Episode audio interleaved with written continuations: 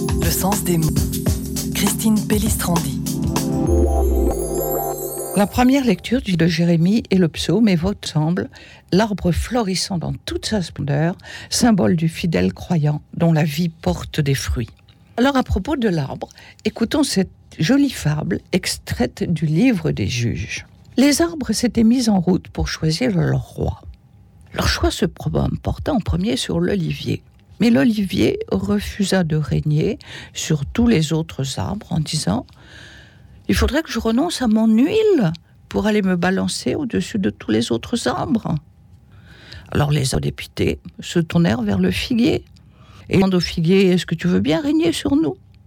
Et le figuier répond Moi aussi, je devrais renoncer à la douceur de mon fruit, à son sucre, pour essayer de vous gouverner au-dessus des arbres. Ah non, jamais. Les arbres, de plus en plus inquiets, se tournent vers la vigne. Et celle-ci, elle fait une réponse identique en avant le bon vin qui réjouit les hommes et les dieux. Et elle refuse d'aller se balancer au-dessus des arbres. Alors les arbres se retournent vers un buisson d'épines. Et celui-ci dit Est-ce vraiment, sincèrement, loyalement, que vous me donnerez l'onction pour que je sois votre roi? Alors je veux bien accepter.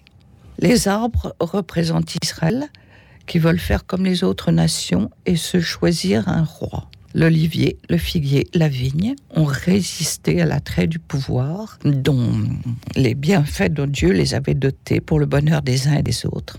Hélas, ce récit, ce n'était qu'une jolie fable.